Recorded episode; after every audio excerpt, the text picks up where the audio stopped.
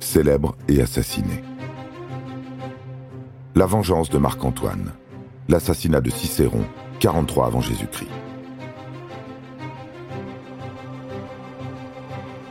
Cicéron est un homme politique et un philosophe romain bien connu de tous ceux qui ont fait un peu de latin à l'école. Il a écrit de très nombreux textes et discours, dont les Philippiques, qui lui coûtèrent la vie. Ce sont 14 discours qu'il prononce en 43 avant Jésus-Christ contre le puissant Marc-Antoine, juste après l'assassinat de Jules César. Cicéron y fait de Marc-Antoine l'ennemi public numéro un. Côté rhétorique, rien à dire, c'est impeccable.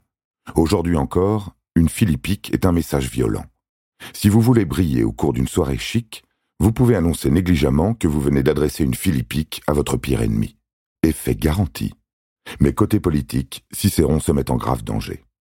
Marc-Antoine est l'héritier désigné par César dans son testament, mais Cicéron lui préfère le jeune Octave, fils adoptif de l'empereur défunt.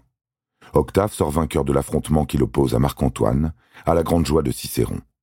Mais bientôt, les deux ennemis se réconcilient pour former un triumvirat avec le puissant Lépide. Pour sceller leur entente, chaque membre du triumvirat demande aux autres la tête de leur pire ennemi. Et le pire ennemi de Marc-Antoine, c'est Cicéron. Le grand orateur va devoir quitter Rome, et vite. Cicéron se trouve dans sa villa de Tusculum quand il apprend sa condamnation. Il décide de partir pour la Macédoine où il retrouvera Brutus. À Astura, il parvient à s'embarquer sur un bateau.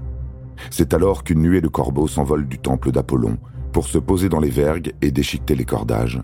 Funeste présage. La mer ne réussit pas à Cicéron. Pris de violents vomissements, il implore les marins de le débarquer. Le vieil homme est pris de doute. À quoi bon fuir? Pourquoi ne pas tout simplement accepter la mort? Il retourne vers Formiès. Les marins le persuadent de remonter à bord. Ils vont faire escale à Gaète, où il pourra se reposer dans sa villa et apaiser ses nausées. Cicéron accepte. Quand les assassins à la solde de Marc-Antoine arrivent à Formiès, ils trouvent maison vide. Mais un esclave leur indique la route prise par leur cible. Les deux assassins sont le centurion Erenius et le tribun militaire Popilius, que Cicéron a autrefois défendu dans une accusation de parricide. Aucune gratitude. Ils poursuivent le cortège qui se dirige vers la mer. Cicéron les entend arriver. Sans descendre de la litière dans laquelle il a pris place, il tend son cou au bras meurtrier. Croit-il que cet homme qui lui doit la vie l'épargnera? Erenius l'égorge, lui coupe la tête et les deux mains, comme le lui a commandé Marc-Antoine. Ce sont ses mains qui ont écrit les Philippiques. Les assassins apportent leurs trophées à Marc-Antoine, qui décide de les exposer en place publique. Le sang de chaque Romain se glace en voyant la tête décapitée du vieil orateur qui les regarde. De quoi leur passer l'envie d'écrire, eux aussi, du mal de Marc-Antoine.